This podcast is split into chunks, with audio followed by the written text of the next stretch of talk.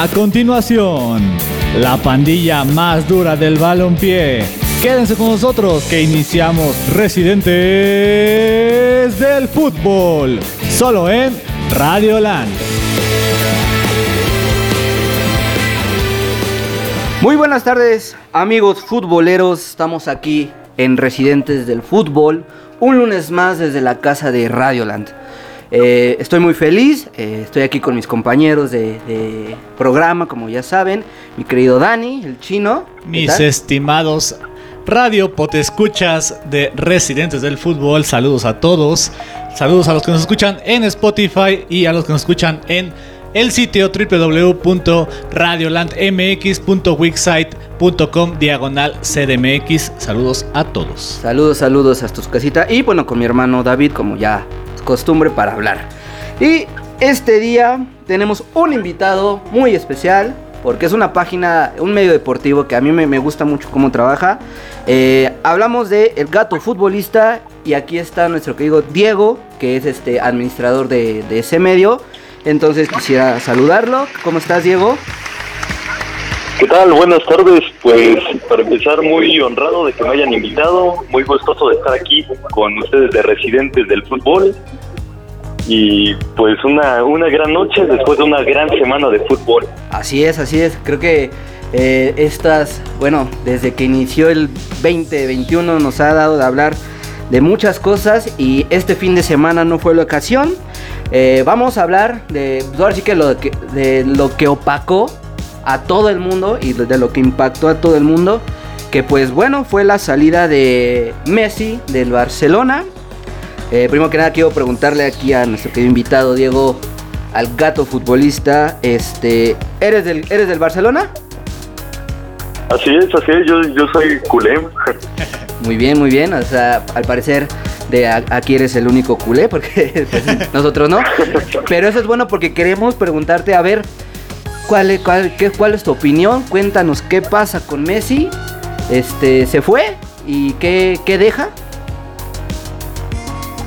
Pues fue, fue todo un tema, ¿no? Eh, llega, me parece que el día sábado con la expectativa de una posible renovación. Bueno, no, no recuerdo bien la fecha en qué día fue, pero todo parecía que iba a renovar, ya habían muchos medios difundiendo su renovación y bueno, al final de repente sale un comunicado del Barcelona en el que dice que Messi ya no está ligado al equipo y como tú lo dijiste fue un boom a nivel mundial, salió yo creo que en todas las noticias, en todos los programas fueran o no deportivos.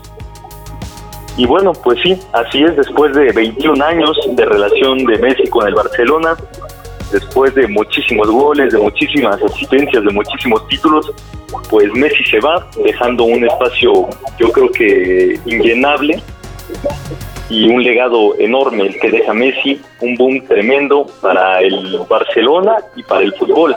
Ahora el reto será eh, ver si el Barcelona puede triunfar sin Messi también. Así es, así es. A ver, Dani. Mi, estimado Diego de El Gato Futbolero, tú como fan y como analista deportivo te pregunto, ¿ya estaba Messi de más? O sea, ya, ya había terminado desde hace mucho la temporada de, bueno, eh, que Messi estuviera en el Barcelona o realmente ya era el tiempo ahorita de que se fuera. Eh, bueno, la verdad que Messi es un futbolista que ha ido creciendo, ¿no? Ya es un futbolista que sabemos que ya no es joven, ya está en el último lapso de su carrera pero me parece que su nivel no ha, no ha sido deficiente en el Barcelona. Realmente eh, lo que él, eh, lo que él hecho en el, eh, bueno, lo que ha hecho él en el equipo ha sido muy constante desde que llegó y la última temporada pues no no fue la excepción, fue el pichichi de la liga por octava vez, que es pues un récord muy grande para la historia de, de la liga española y bueno, también lo que aportaba en el juego. Es un jugador que no solamente te genera goles, sino que también te genera asistencias, te genera juego y que el equipo funcione mejor colectivamente. Estaba claro que la debilidad del Barcelona no era tanto al ofensivo, sino la poca capacidad defensiva que había presentado no solo en la última temporada, sino ya desde hace un, buen rato. Ya, ya, estaban lentos, ya estaban lentos la defensa.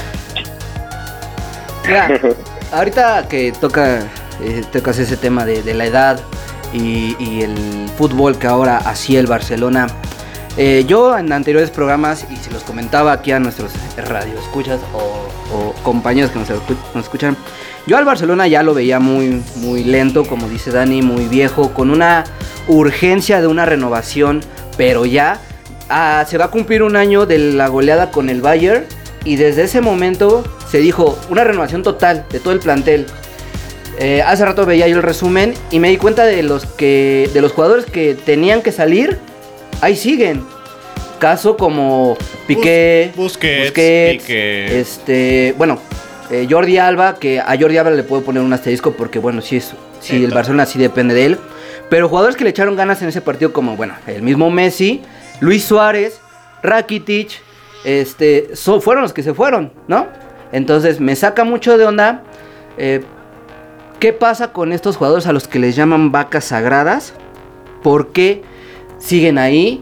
Regresan a Cutiño, campeón de la Champions con el Bayern, lo regresan a su, plantilla y no juega, pero ¿cómo cobra? Entonces, este, desde el punto de vista, el Barcelona tiene un cáncer interno, que es su administración, desde los socios, entonces, este, de ahí emana todo lo malo hacia el exterior y por ende los culpables, bueno, en este caso vemos que uno de que su máxima figura en toda la historia, bueno, sufre y de qué manera, ¿no? Porque, pues amigos, han salido muchos rumores sobre que la puerta ya sabía que, que Messi se tenía que ir sí o sí, que este, el acuerdo que tenían de una reducción salarial del 30% de un día para otro Laporta le dice a, Jorge Messi, padre de Messi, que tiene que ser el 70%, que la liga no, permite que de un contrato a otro se reduzcan más del 50% de salario. Pero entonces es donde te pones a pensar, a ver, ¿qué Laporta no sabía esa regla? O se está haciendo pendejo, ¿no? O sea, ¿para qué entonces le hace esa oferta a Messi de reducirse el 70% si sabe que no puede, por reglamento de, liga, no se puede hacer esto? Este, bueno, no sé, mi hermano, eh, algo que opinar sobre la salida de, Messi. Bueno, más bien quisiera preguntar a Diego, ¿tú quién crees que es el culpable? Eh, ¿Tiene que ver Tebas? ¿Tiene que ver la culpa más con la porta o tiene que ver el tema de la Superliga con Fiorentino? Yo, si te soy franco, como principal responsable de no solo del caso Messi, sino de la situación que ha vivido del Barça, inclusive antes de la goleada 8-2 con el Bayern, fue, eh, bueno, la, anterior administración, que fue de Bartomeu, Rosell, compañía, que dejaron una cosa muy desastrosa dentro del Barça. Estábamos viendo los sueldos. Griezmann que cobra más de lo que Cristiano llegó, bueno, cobró en, su momento en el Real Madrid. Un Titi que cobra 12 millones. Eh, y bueno, prácticamente todos los jugadores ahí son pagados eh, de manera excelente. O sea, y las vacas sagradas en esta ocasión, como el Sergio Busquets, Sergio Roberto, Jordi Alba, tampoco quisieron mover su sueldo para eh, poder quizás inscribir a Messi o ya sin contar a Messi, pues también bajarle los gastos al equipo, que al final eso generaría pues posiblemente mejores fichajes o alguna inversión de ese dinero de una mejor manera. Entonces sí, yo, yo de principal responsable te pongo la anterior directiva que bueno, para mí Bartomeu lo que hizo fue obligar a Messi a que se quedara una temporada más con ese mismo contrato y bueno, pues ya que alguien más se aventara el problema de afrontar la salida de Messi como le tocó a Laporta. ¿Tú qué opinas, Chino? Pues no lo sé, realmente eh, supongo que el declive empieza también a raíz de la salida de, digo, hablo de muchos años antes, ¿no? No tantos, pero sí desde la salida de Xavi e Iniesta, eh, se ven ya demasiados problemas internos, externos, in cancha, extra cancha. Jugadores llegan, jugadores van. Y la verdad es que ya no se. El Barcelona ya no da miedo. Es respetado, sí, porque en cualquier momento Messi te hacía una jugada. Por ahí. Bueno, la llegada de Griezmann no fue, no fue nada. Luis Suárez tuvo, una, tuvo un temporadón antes de haber salido. Entonces, no sé qué tanto vaya a ser una, esta nueva renovación a partir de la salida de Messi. para que empiece una nueva etapa del, del- del- del Barcelona, ¿no? Porque los medios, ya sabes, ¿no? Los medios, eh, más que nada, eh, un, un diario de circulación nacional que me cae regordo, rojo, la luz, lo que voy a decir. eh, ya dice, Memphis Depay lleva 5 goles en pretemporada, es el nuevo Messi. Este, ya la, la solución del Barcelona está ahí en Memphis no. Depay y de repente es como de pues hay que arrancar la liga, ¿no? Ver ver qué consiguen la temporada porque pues, la pretemporada muy bonita, ¿no? Pero pues Memphis Depay no sé qué tanto sea la solución, Diego, para para el problema que ya arrastra el Barcelona de años. ¿Tú crees No, que.? eh, yo la verdad... Sí, sí, sí, te escuchamos. Adelante, adelante. Ah, bueno, este, la verdad yo no creo que este problema que tiene el Barça se resuelva con un jugador. En este mercado, bueno, trajeron a Depay, que es yo creo la bomba de este mercado para el Barça. Que bueno, pues como lo dices, arrancó bien la pretemporada, pero estamos de acuerdo en que no es lo mismo enfrentarte a la Juventus eh, por el trofeo Joan Gamper que enfrentarte al, pues no sé, al Bayern Múnich en una Champions o a un Sevilla o a un Real Madrid en Liga. Sí, Son situaciones muy distintas. No, y, y muchos llegan como bombas, como bien decimos, que es Depay. Tiene una temporadota enorme, así estupenda, de 5 o 6 goles. Pero ya viendo todo el- todos los jugadores que han llegado al Barcelona en los últimos años, yo creo que el último que funcionó, y eso, a medias, podría ser Rakitic. Y el que sí funcionó, Luis Suárez. De ahí en fuera, jugadores como André Gómez, como Arda Turán, como Felipe Coutinho, como Paulinho. Paulinho, Brightway. Ni me acordaba de pues es que son jugadores que, que llegas y tú dices, no, ya el Barcelona la van a romper. Es la bomba del momento. Pero no, no sé qué les pasa. Tal vez no sean jugadores del estilo del Barcelona y de otros sí, como en el caso de eh, Antoine Griezmann. Que yo lo digo, es Griezmann es del Atlético de Madrid y punto. Sí, por el estilo de juego. Regrésenmelo, por favor. Pero hay más fichajes fall- fa- fallidos del Barcelona en los últimos años que, que, que ahora sí que funcionables, ¿no? Este, esta idea de traer a las bombas del momento por parte del Barcelona y gastarse un chingo de millones, eh, yo la veo muy innecesaria, muy, muy tonta. Pues porque aquí están los resultados. Eh, directivos y presidentes corruptos, eh, humillaciones en Champions League, cuatro años siendo humillado en, en- en la Champions League por la Roma, por la Juve, por el Liverpool, por el Bayern. Eh, bueno, con el PSG no se vio tanto así, pero aún así quedas afuera con el nivel de, de equipo que es, porque pues eres Barcelona. Entonces, este es un problema ya de años mu- mucho atrás, como dice Dani, que con la salida de Xavi, Iniesta y hasta del propio Dani Alves, porque no salió bien Dani Alves Sí, del de Barcelona. hecho, De hecho. Entonces ahí te das cuenta que pues como lo dije, el cáncer está muy adentro del, del club, eh, desde los güeyes de pantalón largo. Y pues mira, ya lastimó el corazón de millones de barcelonistas de culés. Que pues ahorita llorando y con justa razón, ¿no? O sea, muchos dicen, ay, ¿cómo vas a llorar por un jugador? Güey, es la máxima figura de tu equipo. Y la pasión por el fútbol es... es ahora sí que muchos no la entienden.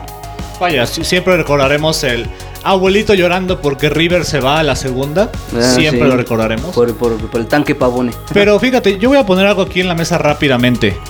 Yo siempre no he sido rejego a la liga española. Porque, pues, vaya.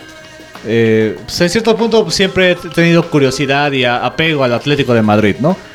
Pero la liga era de dos, era de dos, este, de dos equipos, dos y medio, por ahí en el 2011 y, 2000, y, y el pasado con el Atlético de Madrid. Pero la liga era de dos equipos, del Barcelona y del Madrid. No hay paridad en la liga española. Si Messi se va al Paris Saint Germain, va a ser todavía mucho menos la paridad, porque aunque el, aunque el René, perdón, el, el, ¿cómo se llama? El equipo de que fue campeón de, de- de Francia, este, El Lille. el Lille, eh, ya fue campeón. El Paris Saint Germain va a arrasar con todo si se da esa contratación y otra vez vamos a, a ir a una liga que tampoco va a tener paridad. De por sí. Por de sí. ¿O ustedes qué opinan? A ver. ¿Tú qué nos dices? Eh, bueno, pues yo voy muy de acuerdo. Eh, la verdad, lo que hizo allí la temporada pasada fue un exceso de mérito porque con un plantel tan, eh, bueno, vamos a decirlo, económico a comparación de lo que tiene el PSG, ganar la liga es, un gran, es una gran hazaña. Sí. Eh, pero bueno, eh, la verdad es que el PSG este, este mercado la rompió, trajo al mejor portero de la Eurocopa, como fue Gianluigi Donnarumma, recordando que tienen a Keylor Navas en la banca, bueno, Qué tienen a lujo, Keylor ¿no? Navas ahí. Qué lujo del PSG. Sí, luego eh, trajo al capitán del Real Madrid, a Sergio Ramos. Eh, trajo al cap bueno, posiblemente va a traer al capitán del Barcelona, Del Barcelona. Lionel Messi. Incorporó a Wijnaldum, que llegó a portar el gafete de capitán de Holanda y en ocasiones el de Liverpool. Y que se lo robó al Barcelona.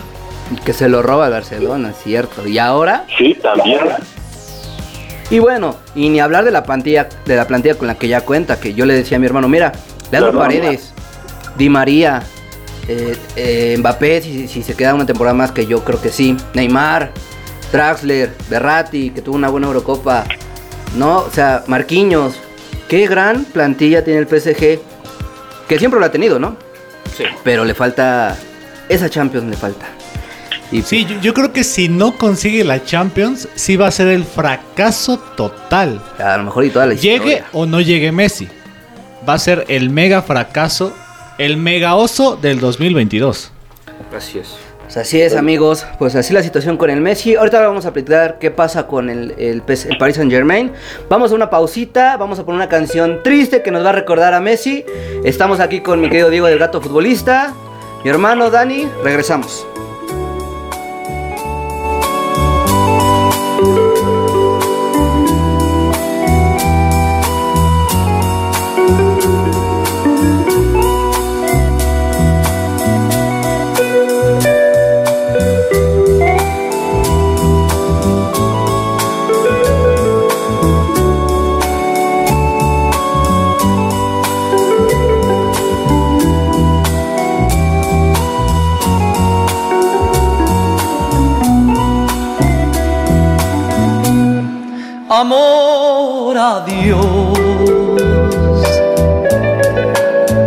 Se puede continuar.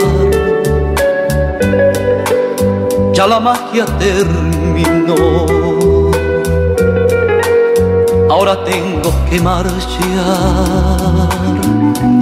Será mejor seguir nuestra soledad si hoy el cielo se cubrió. Quizás mañana brille el sol. No sufras más. Quizás mañana nuestro llanto quede atrás. Y si me dices que tu amor me esperará, tendré la luz que mi sendero alumbrará y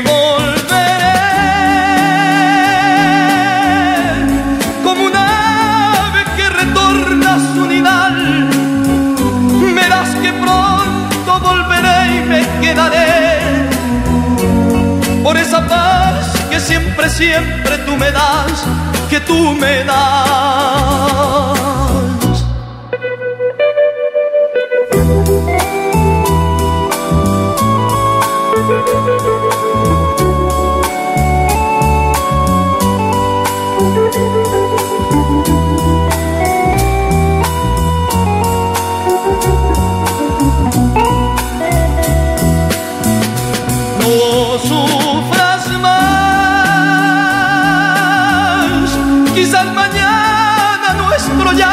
Quede atrás.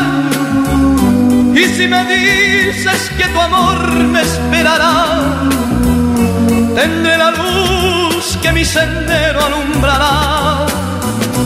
Y volveré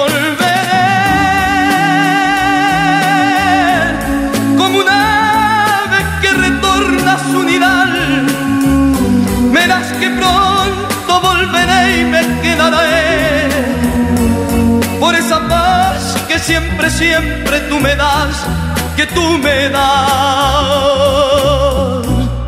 Y volver a tus brazos caeré, las estrellas brillarán.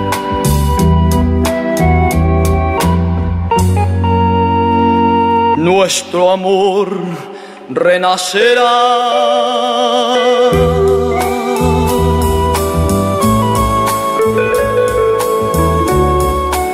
Regresamos amigos a este su canal y su programa favorito de, fútbol, reciente de fútbol. Aquí con Chino, con mi hermano David y con nuestro invitado Diego del Gato Futbolista. Ya saben, sigan las redes sociales de, Reciente de Fútbol, de Gato Futbolista y obviamente de Radio que es nuestra casa que nos da chance de estar aquí.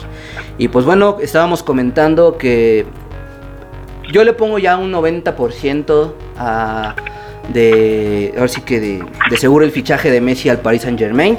La gente está vuelta loca en París. Ya venden la playera hasta en Mix- Mixcalco, en Tepito, en la Lagunilla con el 10 de Messi. Que yo creo que se va a quedar con el 19. Ah, estaban diciendo que también puede ser el 30. Pero no, el 19 con el que debutó, bueno, su segundo número como futbolista profesional. Eh, pero existe, ahora sí que un pero en su fichaje. Sí. Eh, nos contabas, ¿no, Dani? Que un tope salarial. Sí, ay, ay, ay, los, Ay. los cohetes de aquí. Ahí está el tope. Este, ahí está el tope. Sí, por ahí eh, una... a- algo así como lo que aplica en la NFL, que hay un fair play, un tope salarial eh, en cuestión de... No pueden tener eh, un jugador de tantos... Bueno, en la NFL y en la NBA, vaya. No pueden tener un jugador o una plantilla que supere tantos Así millones es. Porque debe de existir la paridad entre equipos, ¿no? Eh, hay, hay por ahí una ya una denuncia que si sale antes del fichaje de Messi ya no podrían ficharlo, pero falta la resolución por parte de la comisión allá en eh, en, en París, En ¿no? París, así es. Pues a ver qué pasa. Eh, los otros dos equipos, eh, bueno, se habla del Chelsea. Y si no me equivoco, bueno, es muy, muy complicado que la Juve también pueda traerlo, ¿no? Te pregunto a ti, mi querido Diego, eh, ¿te gustaría verlo si en el Chelsea o en algún otro equipo? ¿A ¿en Messi? el PSG, ajá, el PSG o en otro equipo. Eh, no, no, yo si por mí fuera en el PSG no, no me gustaría. Da, pues da cierta ilusión ver ese equipazo, ¿no? Ese Dream Team que está armando el PSG. Pero eh, la verdad esa liga a mí nunca me ha gustado mucho. No siento que la competitividad sea justa. Ahí sí veo una distancia monumental del PSG ah, con los otros equipos, a excepción de ciertas pues cosas raras como la que ocurrió la temporada pasada en que Lille fue campeón, como ya comentábamos antes. Pero si por mí, si yo hubiera podido elegir un club al que fuera Messi, eh, hubiera elegido el Manchester City. ¿Al Manchester City? Bueno, por, por Guardiola. También se llegaba a hablar del City como una opción, ¿eh? Sí, aunque hubo una declaración de Pep donde decía no, ya no.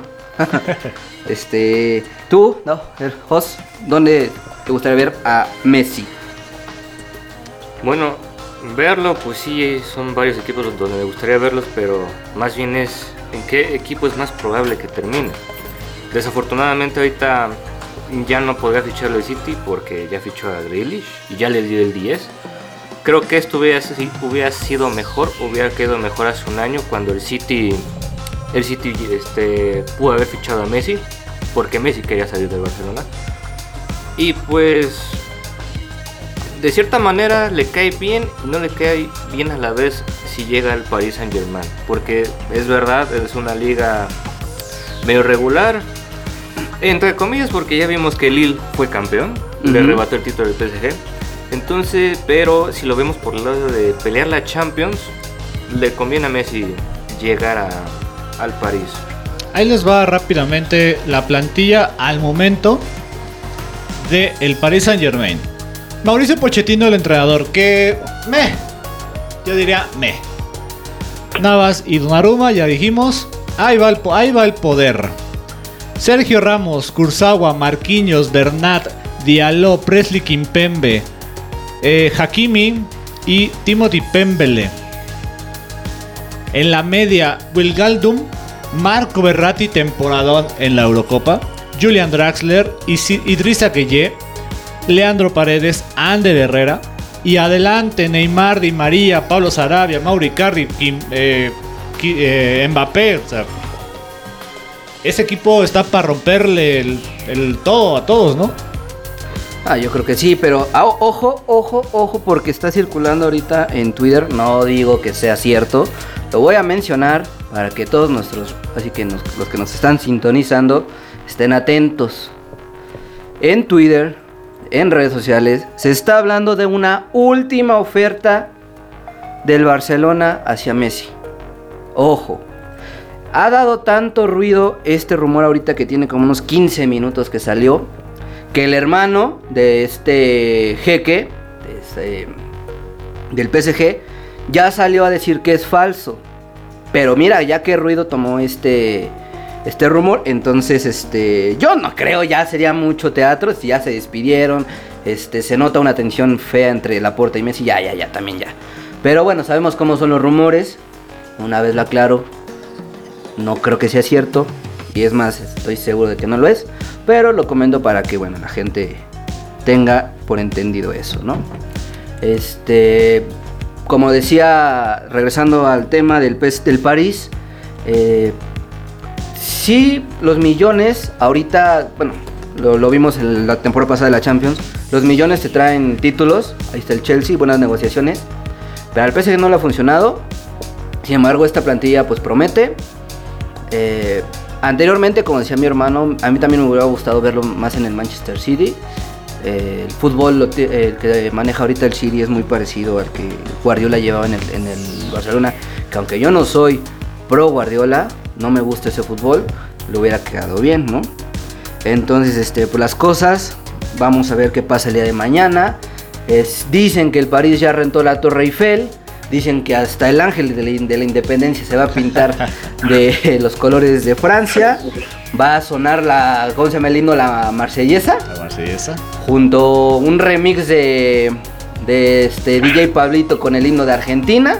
Entonces, va a ser muy buen 10 de agosto. Vamos a ver qué pasa, ¿no?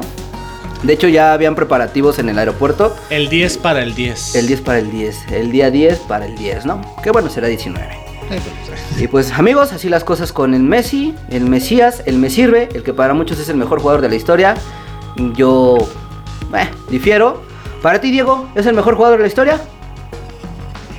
Eh, sí, para mí sí.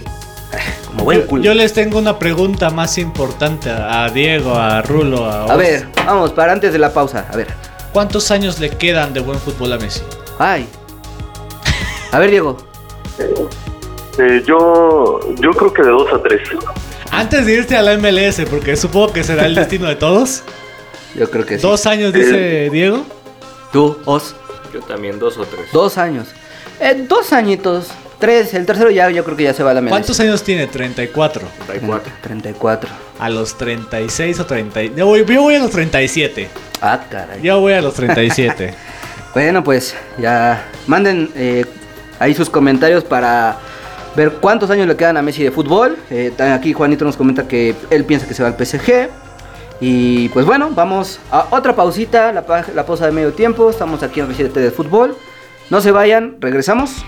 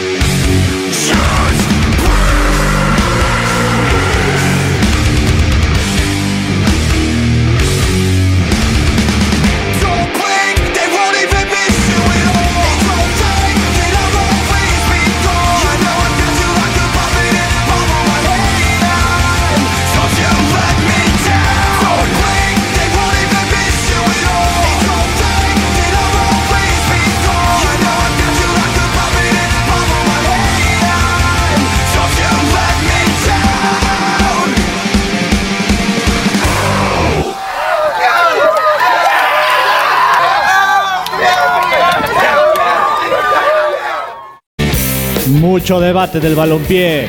Regresamos a Residentes del Fútbol.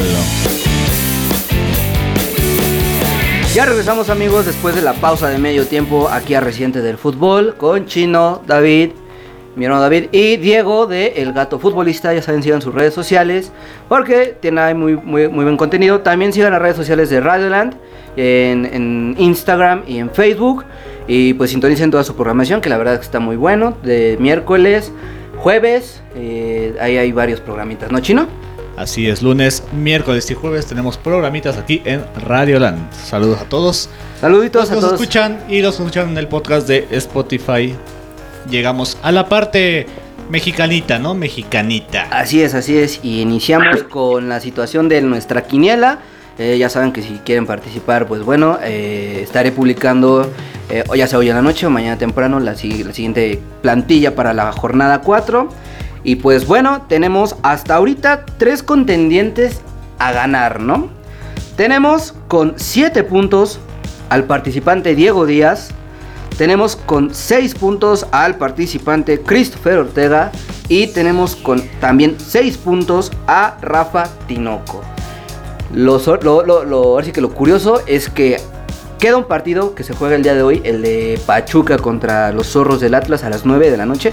Es por eso que no puedo dar ahorita un ganador. Y estos tres pusieron, eh, por ejemplo, Christopher le puso al Pachuca, Diego le puso al Atlas y Rafita le puso empate, ¿no? Entonces, este, bueno, la situación es esta.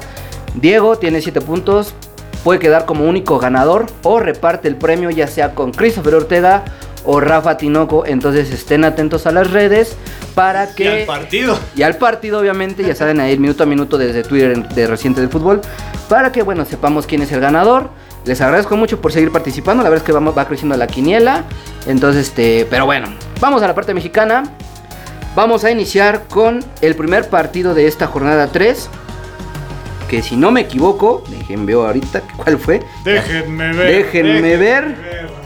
¿Cuál fue el primer partido? Querétaro León. Querétaro León. Ah, sí, que gana la, la, la fiera, ¿no? Este. Así es. Pues recuperando nivel, eh, León, Ariel Holland, bueno, ya, ya se va adaptando al, al, al modelo de- del fútbol mexicano. Había iniciado con derrota. eh, lo habíamos dicho, llega como un DT, un DT bomba. Yo no sé hasta dónde pueda llegar, pero bueno, León tiene plantilla. ¿No crees, Diego? ¿Cómo? ¿Qué piensas de la plantilla? Así es.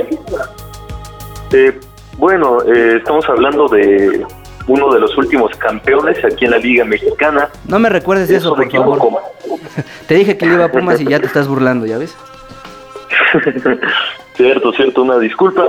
Pero bueno, estamos hablando de un muy buen plantel que bueno, tuvo la baja de su técnico eh, Nacho Ambriz, que ahora está dirigiendo en, en España, pero bueno, llegó Holland, que bueno, es un buen entrenador. Y bueno, ahora recuperan a su arquero, Rodolfo Cota, también pues el hombre que metió el gol en el partido pasado, un hombre clave que es Elías Hernández. El regreso de- del patrullero. Y mira, anota. Así, así es, también, eh, bueno, un buen central como es Mosquera, jugadores como Tecillo, y bueno, Ormeño que fue titular este último juego, no metió gol, pero bueno, poco a poco acoplándose un poco más, y ahí estando también con Mena, que es un delantero muy confiable. Pues así es, mira, eh, León con esta victoria llega a la posición número 5 y Querétaro se queda en la po- posición 13, ¿no? Eh, siguiente partido, mi Mazatlán, Ay, qué caramba, ya, ya, ya volteaste bandera con el Mazatlán. es cierto, Eh, Mazatlán contra Monterrey. Eh, sorprendente resultado para muchos porque todos decían, no, que el Monterrey, que por el- el- la plantilla. Pues mira, Mazatlán, este... Ay, humildemente. Ay, humildemente le saca el empate al Monterrey. Este, bueno, este nuevo DT español que llega a Beñat San José está haciendo bien las cosas. Pero también el Mazatlán sorprendiendo, ¿no? Porque lleva, no paso firme, pero al menos un buen paso en el inicio. Está invicto. Creo, ahorita. creo que lo- las sorpresas, al menos de este arranque de este torneo, son el San Luis y el, y el Mazatlán. Y Mazatlán. Quién sabe hasta cuándo y hasta cuánto les alcance, pero al menos han tenido un buen sabor de boca. Estos tres. Dos equipos que la temporada pasada, pues. No, pues o sea, No, Luis- sí, no, o sea, San Luis ya hasta iba a perder el, el patrocinador, los El- dueños. los colchoneros Se dijo ahí. muchas cosas. Pero al menos este empate le sabe a gloria al Mazatlán. Pues así es. eh, Y es el golpe, y es el, la cachetada para Monterrey que tendrá lo que tenga, pero ya- yo creo que ya van a llamar a, a Mohamed, ¿eh? Porque y le surge el regreso de Funes Mori. sí, Porque Jansen solo no. solo no y aparte vuela un penal. No manches. Pero, pues eh, bueno. Sí, no, el inicio del Mazatlán me parece mucho más de lo que hubiéramos imaginado. Sí, todos. Vence a Cruz Azul en la jornada 1, luego a Tuzos en la jornada 2 y empata con Rayados. Sí, bueno, que- también Rayados acabó con nueve jugadores el último partido. Así es, se expulsan hasta el 91. Y si, si- y sí, do- dos jugadores les- le, expulsan a, a Monterrey. Así es. Ángel Villarreal. Zapata y Sergio Villarreal. Así es, así es. Pero, Jansen falla un penal. pero bueno, Mazatlán queda en la posición número 3 Tres. con 7 puntos. Sorpresita. ¿Será el nuevo Puebla? ¿Será el Puebla de esa temporada? Y Rayados queda en la posición número 7 con 5 puntos, ¿no? Y bueno, este siguiente partido de esta jornada 3 del fútbol mexicano, el Necaxa contra el campeón actual Cruz Azul, que bueno, gana, gana Cruz Azul con un autogol de Formiliano y pues Santi Jiménez que ahorita que no está el cabeza, pues es el que se tiene que llevar al equipo eh, así que en la espalda. Pero fíjate, curioso que el Cruz Azul, a pesar de que no está en cuarta acelerando a todo, con su segunda les ha alcanzado, ¿no? Para, Pues para mantenerse ahí. para en- mantenerse en ahí, posición. porque cuando lleguen todos, Sí, no sé si van a tardar en arrancar o van a arrancar de golpe, pero no sé, Diego, ¿tú, qué, tú, tú vas por el bicampeonato con ese Cruz Azul o qué? Eh, pues yo a Cruz Azul yo lo hubiera puesto en un inicio para el bicampeonato. También hay que hablar de las bajas que, que tuvieron por la Copa Oro y por el tema de los Olímpicos. Además de su portero que Chuy Corona eh, ya sabemos que se lesionó Ah, sí. al inicio, de, bueno, eh, antes del torneo. Y bueno, pues Orbelín, Luis Romo, que hizo unos grandes Juegos Olímpicos, este, y por ahí alguien se me está olvidando El Piojito. de los... Ah, exactamente. Tres bajas fuertes para el equipo. Pero bueno, ahora regresan y hay que ver qué tal responden. Por el momento muy bien sus primera, su primer victoria de Cruz Azul en el torneo. Pues así es, eh, Cruz Azul queda en la posición 11 y Necaxa, bueno, hasta el último lugar. Este, siguiente Sigue. partido, Sigue el poderosísimo Toluca, el Toluca de Canelo. el Toluca, que anda también en modo on fire. el- eh, bueno, le gana a Cholos, que tampoco está nada bien. Y, y lo que hemos platicado, Rubén Zambuesa no tiene 37 años. ¿No extrañas a Zambuesa en el América? De acá al buen Diego. Yo sí, bueno, Zambuesa un jugadorazo. En donde quiera que va y es de esos jugadores que la edad no le pesa porque el talento le sobra. Ah, sí. Zambuesa que vuelve a anotar.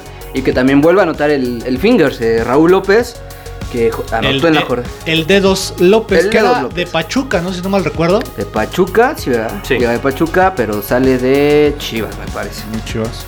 Así es, así es. Pues bueno, pues los cholos que no levantaron. Y con esto Toluca se queda ahorita momentáneamente como el super líder. Y nuestro, este, nuestros cholitos, ahí un saludo para todos los de los de Tijuana, pues en la posición número 17. Eh, vámonos con el siguiente partido rápido. Vamos que al sabadito el futbolero. sabadito que fue Chivas Juárez, que el primer punto del Tuca por fin con los Bravos de Juárez le empata a las Chivas eh, de visita.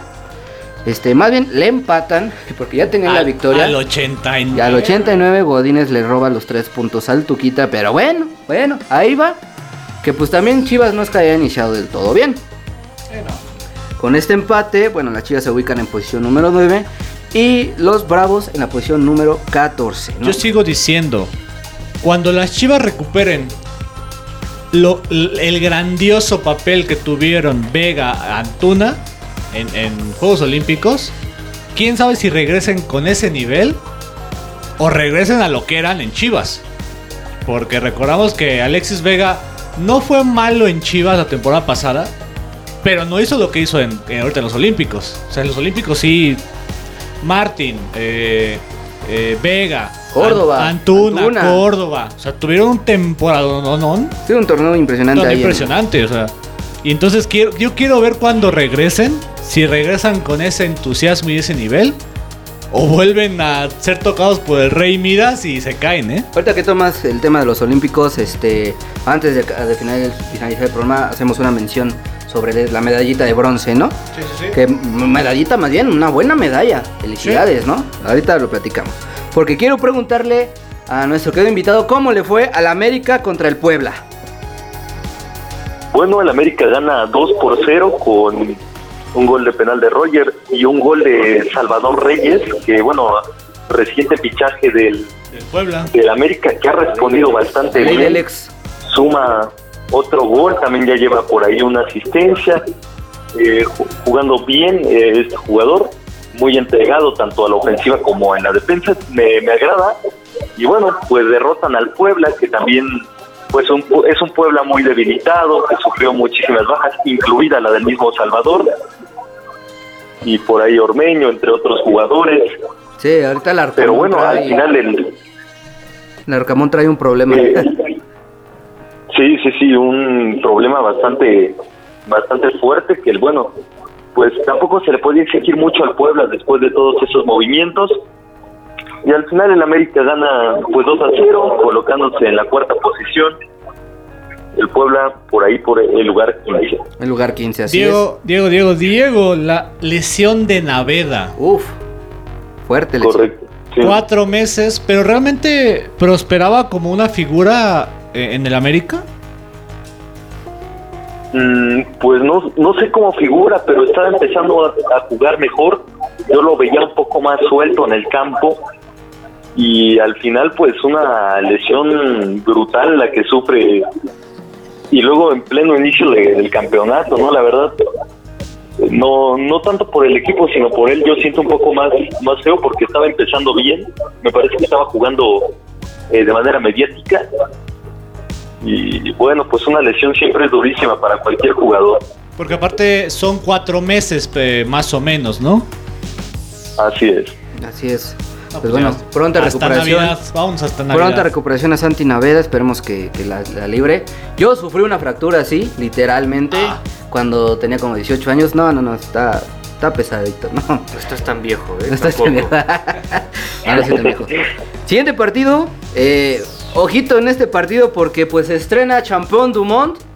Florian Tubón se estrena con los Tigres, bueno, debuta con los Tigres, debut y despedida porque le- sale expulsado al minuto 35. 36 minutitos. 36 le bastaron.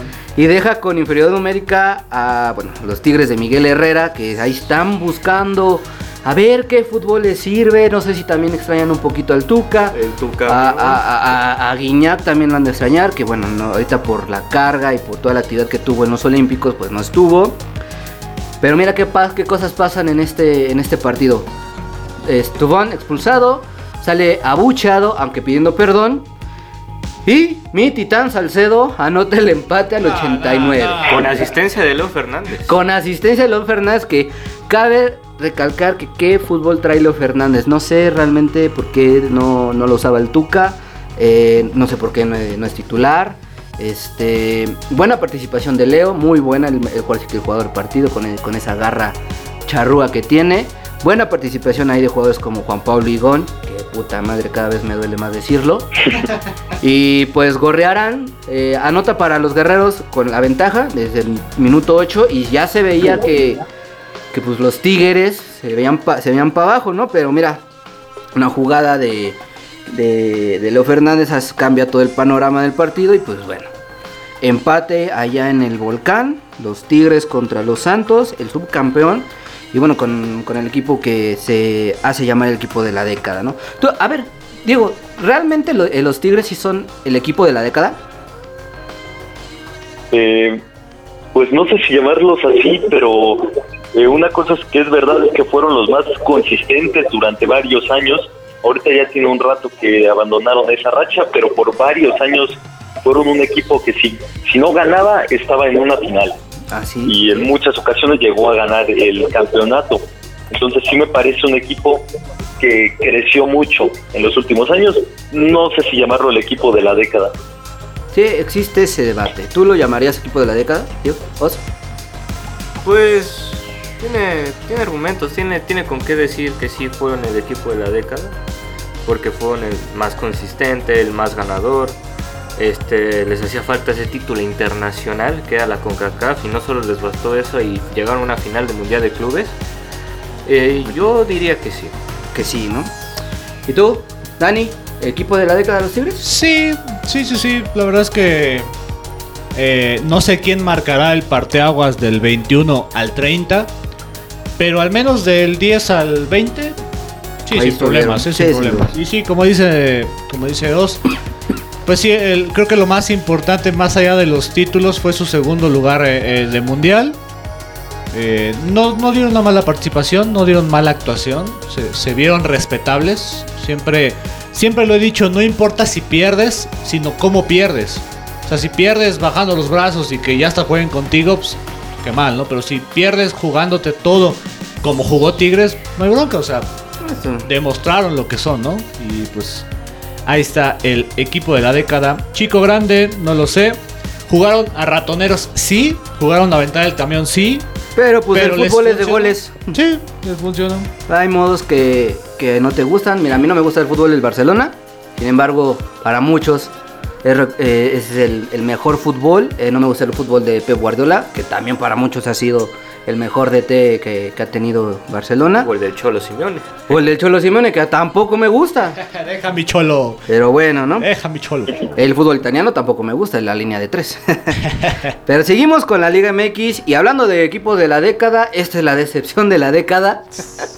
Tengo que decirlo así porque yo, a mí no me gusta solapar. 11 años sin título y vamos por más. Vamos por más. Pues los Pumas pierden contra el Atlético de San Luis, que ya habíamos dicho que el San Luis, esos potosinos son la sorpresa de estas tres primeras jornadas. Eh, vencen a los Pumas que realmente no tienen ni idea de, de qué juego este, mu- muestran. Eh, los super brasileños cada vez se les ven más, así que huevones, por ahí es, eh, viví esa palabra. Eh, a Batokio le cuesta mucho. Pero de lo rescatable siento que es Batokio. Pues parece que es el que intenta. Ajá, es que es el que intenta, el que de repente ahí está haciendo cosas. Sí, así es. Pero no se acompaña con nadie. Pues- Por ahí de repente tiene a Saucedo. De repente tiene Eric Lira. Pero tienen un DT que parcha al equipo poniendo a un lateral de central. Sabemos que Johan no está ahorita, que apenas llegó el día de ayer. Y no va a va a llegar. regresar. Y que, que- y que no va a llegar. Porque ya, se- digo, ya, ya, ya es chisme- ya es- ya es chismecito de final de, de programa, pero se habla de que va a haber un préstamo con opción, con, Opción no con de- opción a compra, sino con, eh, que lo van a obligar a comprarlo. Ajá.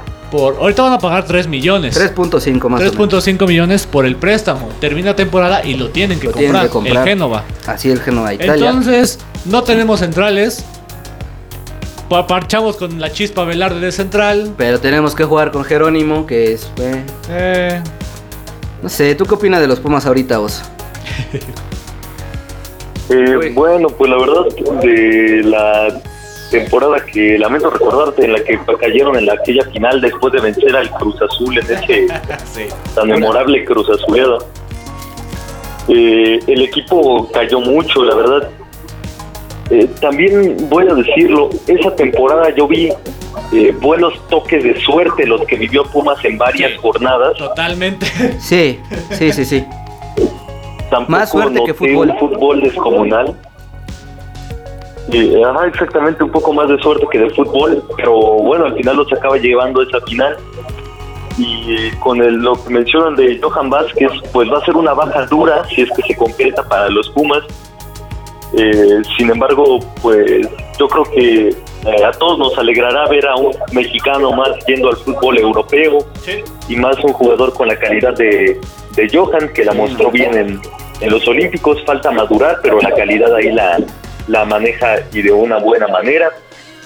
Dineno que sigue sin encontrarse bien ahí con, con el gol otra vez. Ya no sé cuántos partidos lleva Dineno sin, sin anotar. Pero Bueno, pues esperemos que los Pumas alcen porque en este momento pues están en la posición 16, si no mal recuerdo. Sí, así es. San Luis en la segunda.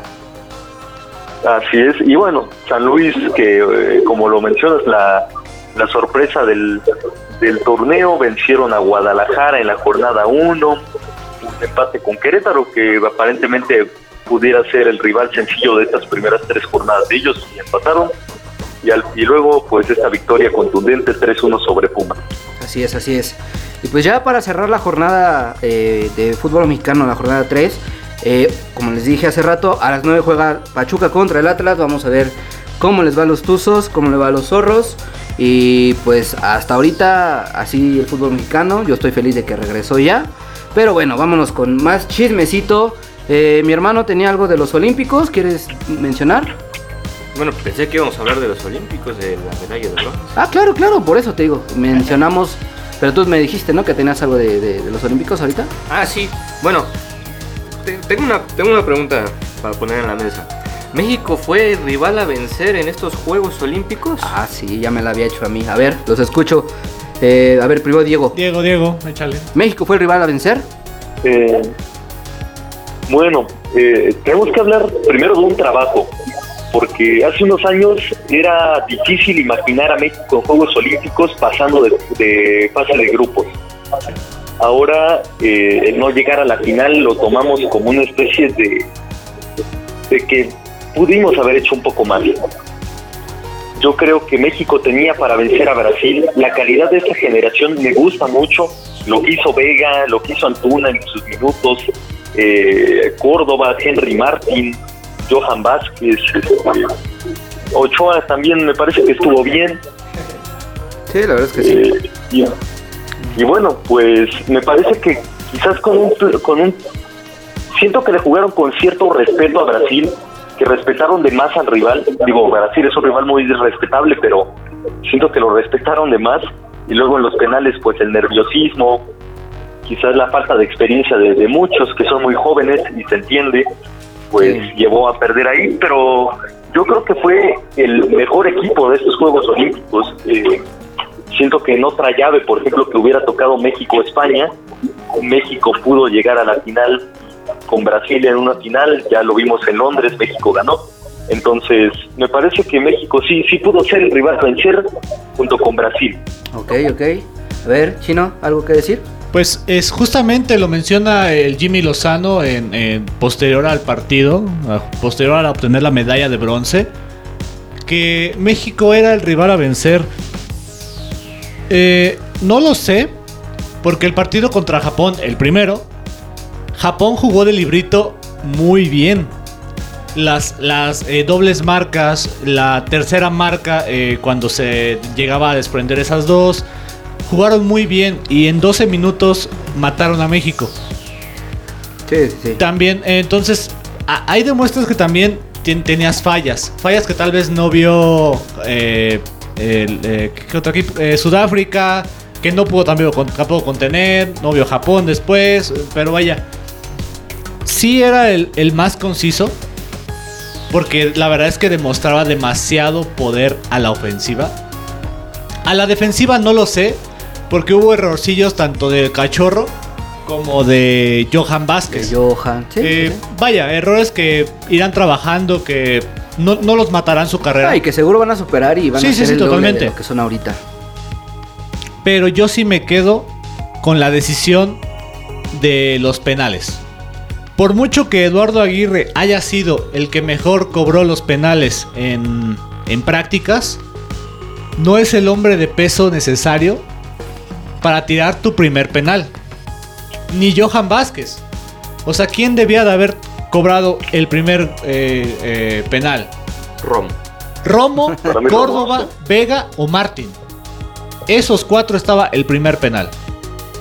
Pero bueno, ya, no puedo vivir del pasado, pero para mí solamente eso, pero tal vez sí puedo decir que si México hubiera llegado a la final eh, contra España, eh, sí pudo haber sido campeón. Ok, ok, ok. Sí. Pues amigos, manden a ver los que leemos ahorita que manden si realmente México tenía con qué llegar a la final y tenía con qué ganarla. Aquí lo estamos este, leyendo. Y pues no sé, algo más que. Ah, bueno, yo hice esta pregunta porque México terminó siendo la mejor ofensiva del torneo Sí. con 17 anotaciones y este tuvo 7 en contra.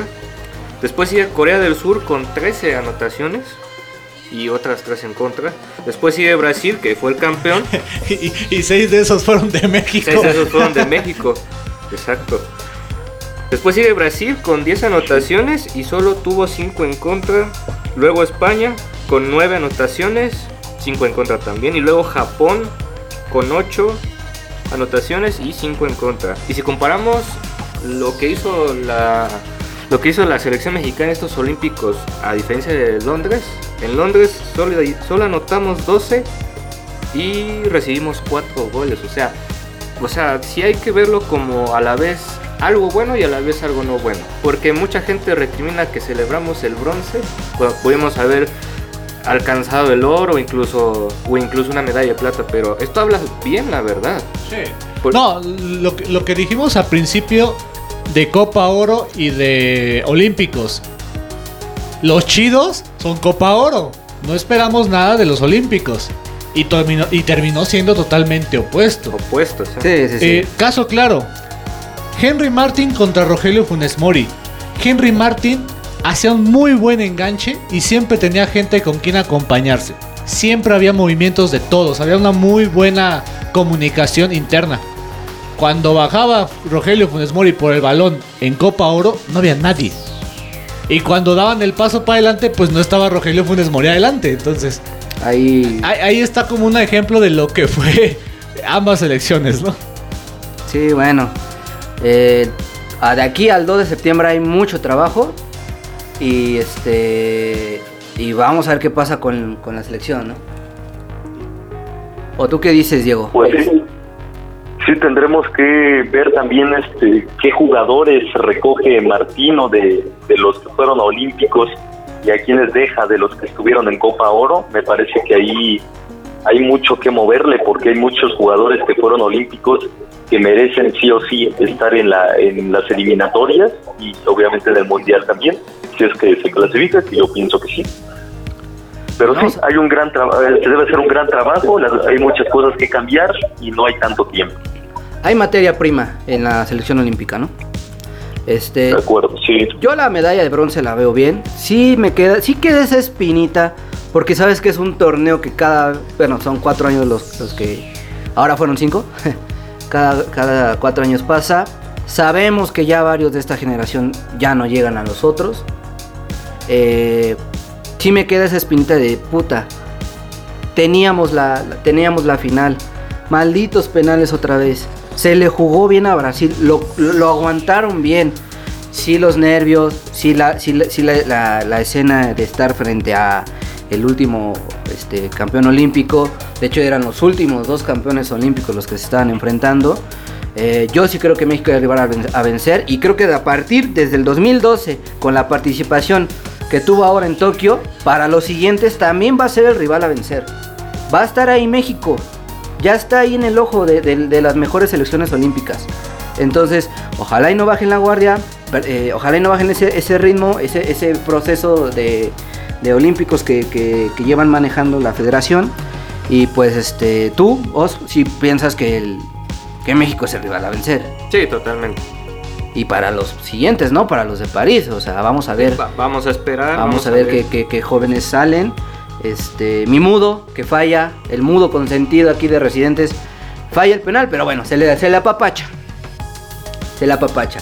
Eh, tu mejor futbolista de, de la selección olímpica, eh, Diego.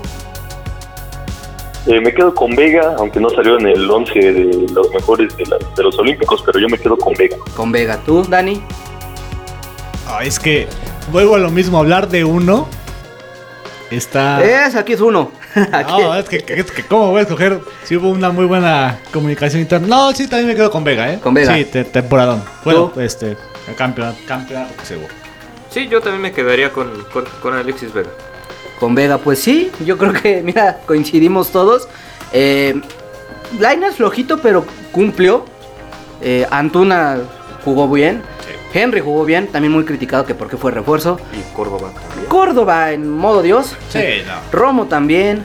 Johan, Cachorro, que ahí se les ve. Es la próxima central de la selección mexicana, sí o Por sí. favor. Sí o sí. Por favor. Eh, O- Ochoa, que también se debatía. ¿Por qué Ochoa? Mira, yo no le voy a la América y sé que Ochoa ha sido de los mejores, o hasta mejor, el más efectivo en la selección mexicana. Sí. Eh, Talavera lo, también lo hizo muy bien. Simplemente no ha tenido esa, esa suerte o esa oportunidad que, que Ochoa ha tenido en selección. Eh, sabemos que ya viene, por favor, y se lo pedimos que ya convoquen a Carlos Acevedo. Sí. Porque ya eh, Tala y Ochoa están diciendo adiós. Sí, a 400 años de experiencia ya, por favor. Acevedo tiene que estar ahí ya como, como el número uno de la selección. Y pues por ahí viene Jurado y pues Malagón, ¿no? Que fueron los Pues hasta Gudiño, que ahorita es titular con Cruz Azul. Pues también podría ser, el Gudiño, ¿ya? Este, vamos a ver qué, qué pasa en estas. Pues en este clasifica- clasificatorio que pues inicia enfrentando a Jamaica el 2 de septiembre, eh, 5 de septiembre contra Costa Rica. De ahí nos vamos a Panamá el día 8 de septiembre. En octubre es Canadá, Honduras y El Salvador. Y en noviembre Estados Unidos, Canadá. Todo esto en el 2021. De ahí toca la vuelta. Jamaica, Costa Rica, Panamá, Estados Unidos, Honduras y El Salvador, ¿no? Esperemos que México pase, pase así que eh, caminando. No sabemos qué vaya a hacer el Tata. Ahorita el Tata también es un volado en el aire. Lo hemos platicado anteriormente. Y pues bueno amigos, ahora sí que este fue el chismecito. Eh, muchas gracias por estar aquí un lunes más. Una enorme, un enorme agradecimiento a Diego de El Gato Futbolista. Ya saben, síganlo en sus redes porque tiene muy buen contenido, muy buena información sobre el fútbol. Muchas gracias Diego por estar aquí.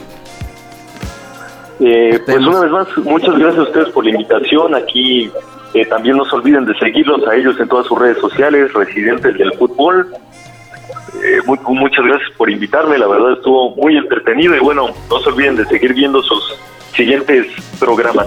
Así es, así es. Así que, pues ya sabe gente, pueden venir cuando ustedes quieran, pueden llamar, ma- manden mensaje a a la- ahí a la página. Igual Diego, eh, si quieres otra vez, pues tú con, con toda la confianza. Y pues, Dani, muchas gracias por estar aquí en el capítulo 2 de la temporada 2 de Residentes. Aquí estamos, aquí estamos. Eh, a mi hermano igual, muchas gracias. Y pues gracias a todos los que se conectaron, gracias por sus mensajes. Esténse atentos al partido del rato, porque hay ganador de Quiniela, ¿eh? Entonces ya saben, nos vemos para la otra. Pero caíste desde el cielo haciendo una espiral directo al fuego.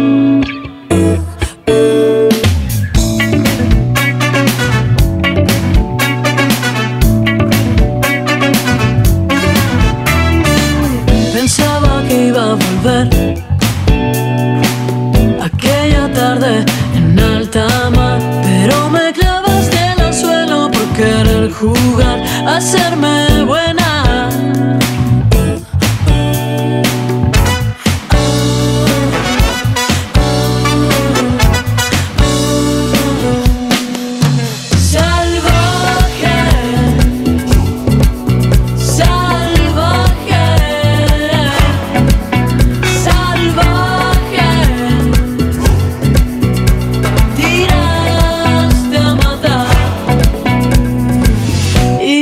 que iba a saber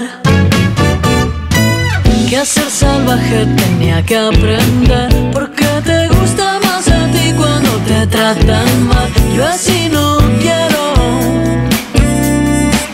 Salvaje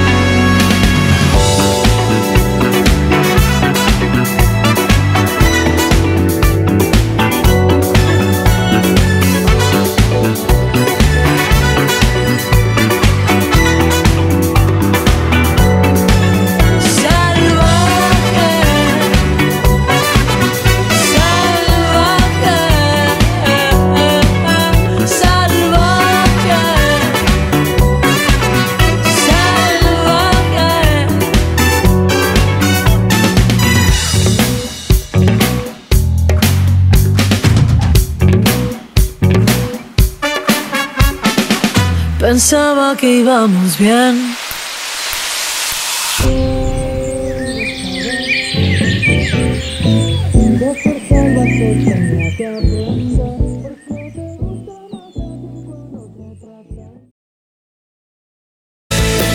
Por hoy termina toda la información del balompié. Esto fue Residentes del Fútbol, solo aquí en Radio Land.